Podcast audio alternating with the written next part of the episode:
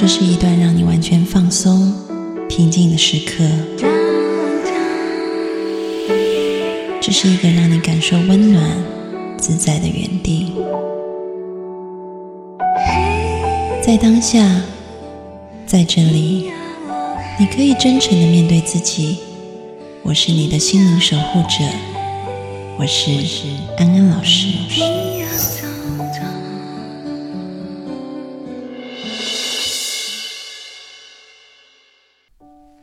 Hello，各位听众朋友，大家好，欢迎收听安心 So Good，我是安安老师。我们今天要欢迎我的妹妹来到节目当中，跟大家一起谈天说地。欢迎小米。Hello，各位听众朋友，大家好，我是小米。我觉得今天邀请你来有一点奇怪，为什么？因为通常我回答专业问题，我都是一个人，因为你通常是一个插科打诨的角色啊。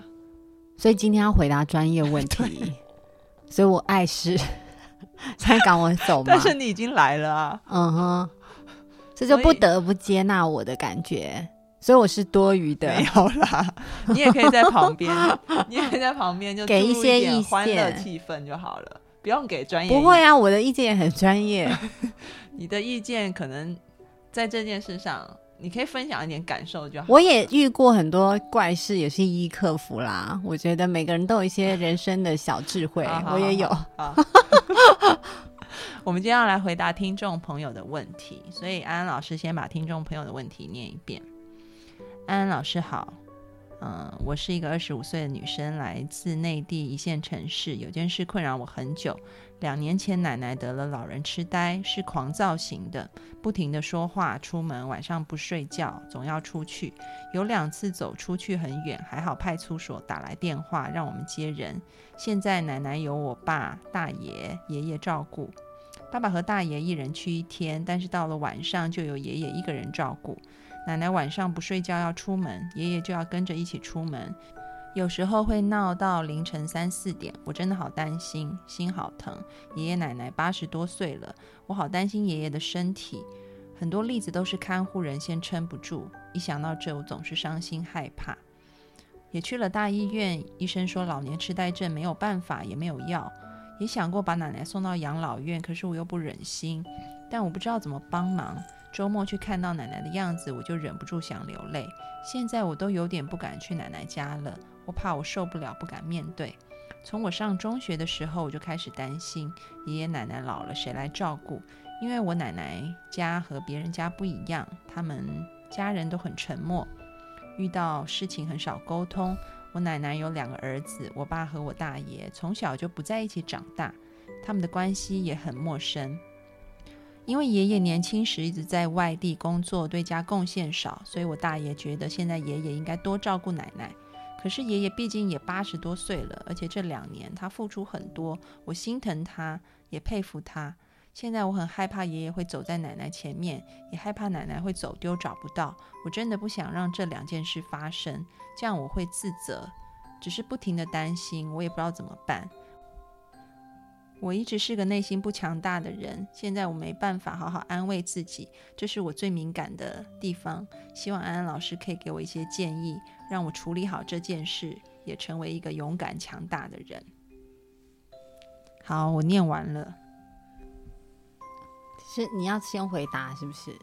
我觉得，因为这个听众问了两个问题嘛，然后第一个部分是他怎么处理这件事情，然后其实，呃，关于这个失智症的处理，我这边有七点建议，哪七 点？有点长，嗯对，因为可能这个，呃，大家知道吗？前一阵子那个法国卫生部他就出了一个通稿，就是告诉大家，这世界上没有可以治愈痴呆症的药物。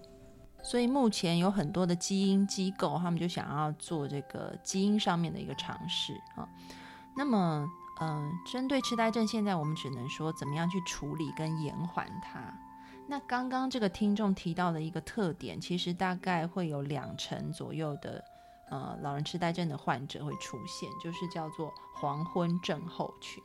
这个黄昏症候群呢，其实就是很典型的，大概到了傍晚，就很想出去。不是很想出去，他们会变得很惊恐、坐立不安、焦躁不安，然后就开始发发飙。发怒，不一定，就是很害怕，然后就是走来走去，然后可能开始打人啊，等等的嗯闹啊，这样子。嗯，跟我的儿子一样，小婴儿也是。你儿子黄昏也会这样吗？没有，他是不是黄昏呢？他是不分白昼。没有，我现在讲的就是主要是这个黄昏症候群啊。嗯那为什么会这样子？其实是因为就是失智症是那个脑部的额叶跟颞叶它开始萎缩，所以他们对于环境的变化会很不适应。所以晚上了他就会，所以当日光黑了天黑了，他就会很不适应。还是说一直开着灯？对，所以但他为什么要一直出门？没有，因为他就是焦躁啊。嗯所以呢，面对这样子老人家有这种黄昏症候群的话，首先我们要注意的一点就是要你要减少环境的刺激，也就是说，大概到傍晚的时候，哦，还没有天黑前，快要天黑前，你就先把窗帘拉起来，就不要让他发现就是周围的天黑了变化。对，把窗帘拉起来以后，把室内的灯光就是尽量的打亮，让他感觉到说，哎、都是一样亮的。嗯哼，对，所以他就不会有那种情绪很大的起伏。嗯哼，对，这是一点很重要，就是说你要先关窗帘，然后开灯，保持明亮。其实我觉得失智症老人需要专业人士的照顾、哎。不适合爷爷照顾，因为他不晓得这些技能，除非爷爷要去上课先，或者是说，呃，我们今天教会了这个听众朋友，他你也可以爷，爷。或者是你也可以跟爷爷一起照顾啊。我们待会会提这一部分。啊嗯哼，那这是第一点，就是说保持环境的一个环境的一个恒定性。嗯哼，那第二点呢，就是说他们在什么时候会特别容易焦躁，就是疲劳的时候，因为他又疲劳又受到刺激，他就闹得特别厉害。嗯所以最好你可以让奶奶中午也午睡一下，但这样会不会晚上睡不着？午睡一下下就好了，嗯就不要，太久，嗯哼，因为他疲劳，他也会就像带小孩一样，你不能让他太累，你也不能让他就是睡太多。但是因为我就我所知，我认识的老人都有睡眠问题，他们没有很累，他们都睡不着觉。因为中午小睡一下可以，因为老人的睡眠时间是短的。嗯，好，所以中午要小睡一下啊。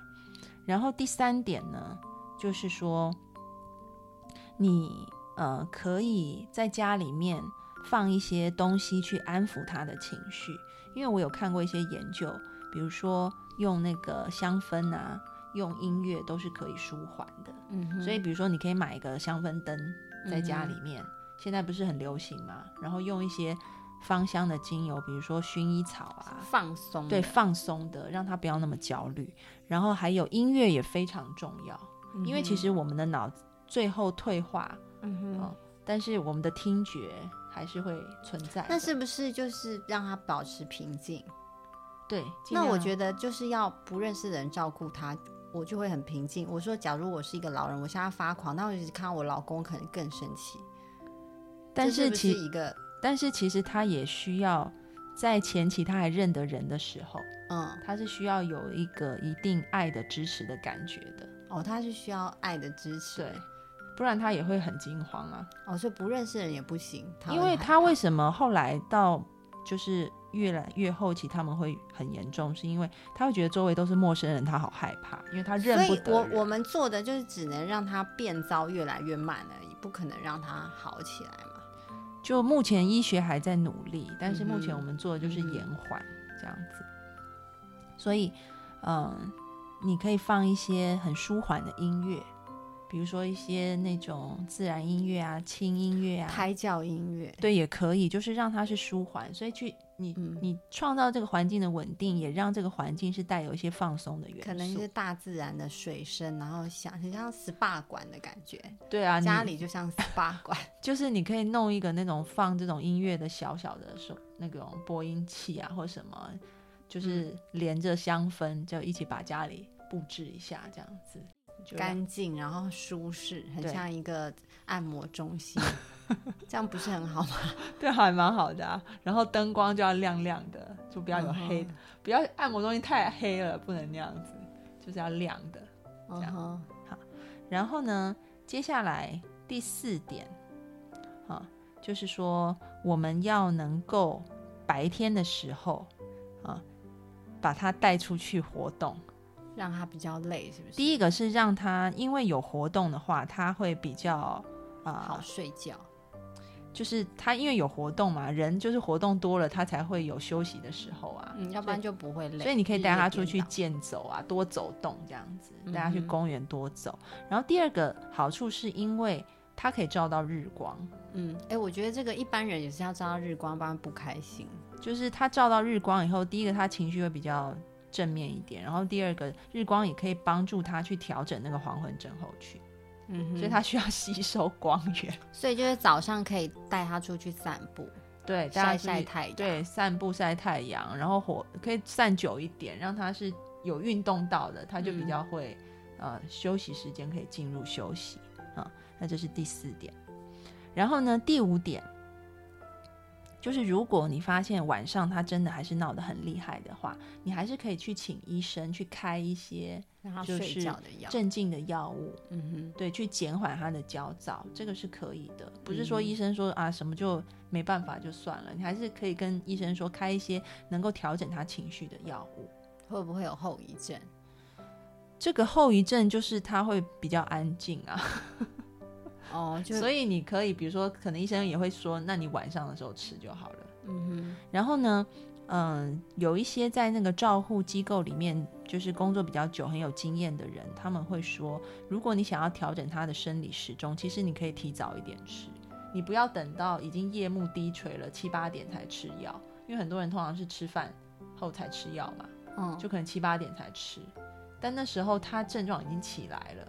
所以就要提前，所以最好是提前，比如说你就在快要太阳下山前五点就先吃药。对你可能四点半你就吃饭了，然后五点就吃药，这样子他就会调整的比较好。嗯，所以他们通常他们一般就是医生可能开药说七点吃，但是照护者会把它提提前两个小时，嗯哼，就是五点就吃药，让他晚上是比较安定的，就配合那个日光下来的时间。嗯哼，那这是第五点。然后呢，第六点就是，呃，我知道中国有很多老人家他们会有抽烟的习惯，这个可能嗯。要戒掉，就是烟啊、酒啊、咖啡、刺啊、激性的可物质。乐啊，对，咖啡因什么的，就是咖啡因这一些就都不要，嗯。因为就是要让他保持平静嘛，嗯所以这一部分也是要注意。那第七点，最后一点呢，其实我也很鼓励呃听众，你可以去听听我们之前安安老师有跟小米做一集叫做“不用抱也可以育儿嗯”哼，的那一集，嗯哼，其实是一样的道理，就是说你要懂得去处理他的情绪。嗯哼，那要怎么处理？就是但是我觉得很难，因为他很像是精神方面有问题其，实他们就像小孩子一样，但是他精神不是有一点病变吗？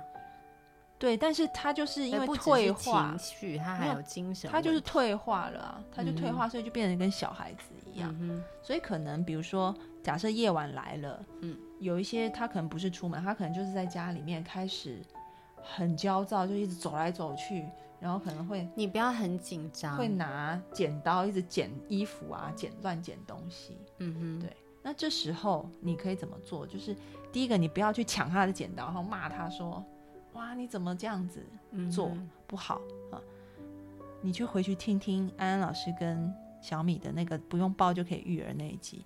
当你面对一个小朋友他很焦虑的时候，你一定要自己先稳下来，没错，因为当你稳下来，对方才会稳下来。嗯哼，所以你先保持平静，然后呢，第二个我们在那个育儿那一集里面也有讲，你要去观察他，嗯哼。你观察他的一个状态，比如说他现在就是想要捡东西，你就让他捡，你不要危险就好了，对，那你可能有一种是，诶，你可以拿一些旧的衣服或纸出来，然后就说，那我们一起来捡这样子。嗯哼，那有时候他捡一捡，他就会暴跳如雷，他觉得他捡的不好。哼，嗯哼，那这时候可以怎么样？你可以再说，哎，我们再简简单一点的示范给他看。还是说，哈，我剪的更差，哇，剪的好好好，这样，然后又或者是，嗯，你也可以转移他的注意力啊。嗯比如，说他他剪了他不高兴，那你这时候可以拿别的东西出来玩。嗯比如说他可能想要玩衣夹，我觉得人生就是当老人跟小孩真的好爽，爱怎么闹怎么，爱剪剪，中年阶层的人都要 handle，对不对？对，好开心哦，好好巴不得赶快老掉，可以为所欲为。然后比如说他他可能现在想要玩那个，他不想玩剪衣服，他想要玩夹衣服了。好，嗯那你就拿夹子出来，对你就是看他只想整你？你就是看他的，你就观察他，比如说他做这件事他烦了。嗯对，那你可能换一个活动让他做，但是要陪着他做，而且前提是你自己要保持平静。嗯，对，或者是说他做这个活动，他为什么烦？他可能因为他觉得他做不好。诶，嗯那你可以带着他再做做看，嗯你把它做好，他可能又开心了。但是如果还是做不好，你就换个活动让他做。嗯基本上就是可以把小孩跟他玩嘛，搞不好他们 很合，应该不是是合的吧？老人跟孩子，嗯，就是以往的做法。在旁边看着看有没有问题。那你要可以试着 handle，两个，他们不是一起剪纸不行 没有小小朋友可能想要玩别的啊。哦。对，好，我觉得那难度蛮高，你可以试试看啊。我可以静观其变，就哎像你看老养老中心都是要二十四小时住在那，但小孩可以送去安亲班，怎么没有老人安亲班？有现在也有啊。我觉得还不错、啊，现在有就可以我早上上班的时候日送他去，本日本做的蛮好，因为我日本晚上再已经是接他回家高龄化社会，他们有老人的安亲班。然后小孩跟老人如果在同一个 building，我就更方便。早上带着老带着小把他送过去，我就我们就可以去上班了。其实现在日本他们有一些做法是，就是老人跟小孩是放在一起的，但是这个老人基本上他能够去上安亲班，他还是一个处于比较健康状态的人身体比较没有问题。对，然后小孩子、他们其实是让老人可以来，因为老人喜欢带小孩玩，喜欢啊，对啊，但是前提是这个老人还是清清楚的，他不会对小孩造成危险，嗯哼，所以也有这样的做法。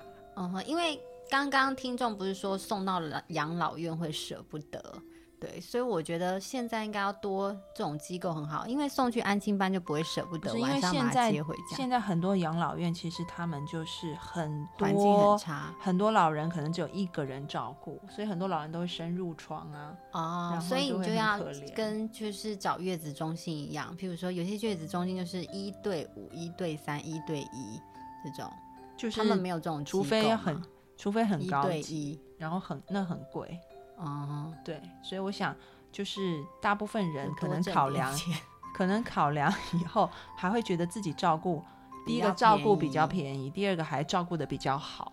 嗯因为如果你送到养老院，然后你的经济环境又不是说非常富贵的话，你通常会得到很差的照顾。然后、嗯，那就要不然就送高级，要不然就还不如自己照顾。对，有很多是这样子。嗯哼，好所以回到刚刚我们第七个重点，就是你自己情绪要稳定啊，嗯哼，然后去去照顾这个被照顾者，然后去嗯观察他。那现在的问题是，这个照顾者是爷爷，是爸爸，是大爷。我觉得其实爷爷、爸爸跟大爷三个人，我们可以，要是我啦，好，譬如说假装我家里有老人生病，我会找一个就是信任者当中，even 是自己好像比较适合照顾他的人照顾。嗯，对你，你你要想你你爷爷适合吗？譬如说，像如果爸爸生病，我就不会让妈妈去照顾他，我把他们隔离。那如果需要爱的感觉，就是一天就是呃，我也也是会让他们见面，但是因为我觉得我妈不适合当一个照顾者，嗯所以你们要观察哦，嗯因为我觉得找到不对的照顾者，这对整个家族都是一种庞大压力，因为他们两个可能会一起发狂，对不对？所以我们是不是要很智慧的选择，到底谁适合照顾爷爷？他是不是要心理比较强大？他是不是要比较冷静？他是不是要比较会处理事情？等等等的。所以，所以我也建议这个听众，比如说你觉得你去看到这样状况，你会很害怕、很无力。现在是爷爷照顾不好，是不是爷爷、大爷跟爸爸，都照顾不好没？有，因为爷爷八十几岁了，已经很老了。对他就是我觉得爷爷真的是最不适合了，他太大。然后爸爸跟大爷呢？就一人去一天啊。刚刚他有说，哦，对，所以我觉得你会有那种很害怕、很虚弱的感觉，主要就是因为男你也生有适合照顾吗？我先把事情讲完，嗯哼，就是 就是因为你不知道要怎么做，嗯哼，所以你就会很无力，然后就觉得自己什么都做不了，那这种无力感就会让你觉得自己更弱势了。嗯哼，所以今天安安老师教了这七个方法，我觉得你可以尝试看看，你去照顾嗯，比如说你可能下班也去看爷爷，然后嗯去照顾他。如果不行的话，那你也可以尝试的把这样的方法交给你的父亲、你或的家族里有比较适合的人选。对，或者是说看能不能去协调一下，就是交给嗯。如果可以的话，比如说请一个比较好的看护，然后教教这个看护要怎么做，嗯，也是可以的。对啊，嗯因为如果爸爸、大爷跟你跟超多人一起分那个钱，很贵也不贵啦。对啊，就是大家家族一起去分担。对啊，譬如说你也出一份，大嗯爷、爸爸很多人的心心心意去请一个真的比较高级的，也不失于一个方法。那所以我觉得，就是听众朋友就说他自己觉得他很很弱小，该怎么办？然后因为害怕，甚至都不敢去看。我觉得你反而要反过来，你现在知道了方法以后，你就要想我要怎么样把这些好的方法用在奶奶身上。嗯，先装备一下自己好了。然后这些好的方法由谁来操作会比较合适？那这个人是不是大家可以一起去商量，去找这个人去操作这些事情？不是，听众有提到说他看到奶奶就想哭、欸，这种情绪是不是要先整理一下？对啊，你要先处理自己情绪。我刚刚有讲啊，最后一点很重要，你要先让自己的情绪是平静的。因为你看到奶奶你哭，奶奶就会更状况不好哦。对，因为你要想人生老病死，这本来就是很正常的事情。嗯哼那我们能做的就是接纳这些事情。嗯你可以难过，你也可以告诉自己说：“我看到爷爷奶奶这样子，我很难过。”但是呢，我们同时可以告诉自己说：“难过是 OK 的，难过不会阻碍我去做该做的事情。”嗯，你要接受。当你可以做出该做的事情，就会发现那个难过会慢慢减少，嗯因为你已经开始行动了，那个情绪就不会那么样的抓住你。他会不会觉得，然后奶奶以前这么活泼，然后这么的跟他玩的这么开心，然后想到以前奶奶的时候就又很难过。你可以难过啊，但是我说你要告诉自己，难过是 OK 的，可以，嗯我可以带着难过继续前进。嗯哼，这件事我觉得就接纳奶奶就是回不去了，这个要先接纳，嗯接纳这个状态，奶奶就是回不去了。但是现在就是这样子，那我们嗯尽可能的把它照顾到最好。嗯。嗯，所以，如果你想要调整自己的情绪，我觉得你也可以去听听安安老师的正念课，那个也是一个很好的，让我们可以活在当下、接纳当下的一个方式。而你可以在苦难之中仍然感到安心，仍然可以前进。嗯哼好，那就是我们今天对于听众朋友问题的回答。希望，嗯、所有的朋友，无论家人有没有，嗯、得到这样子的状况，我们都可以知道要怎么应对。然后你也可以教你身旁的朋友。没错。好，那我们今天节目就到这里告一段落。那么安安老师要告诉大家，如果想要收到安安老师的音频跟原创文章的话，欢迎加入我的微信公众号，请搜八个字“读心女神安安老师”。你们也可以加我个人的微信号跟我聊天，我是小米，我个人的微信号是 J A M I E 三三八八底线 D E E P L A Y，好的，那我们下次见喽，拜拜。拜。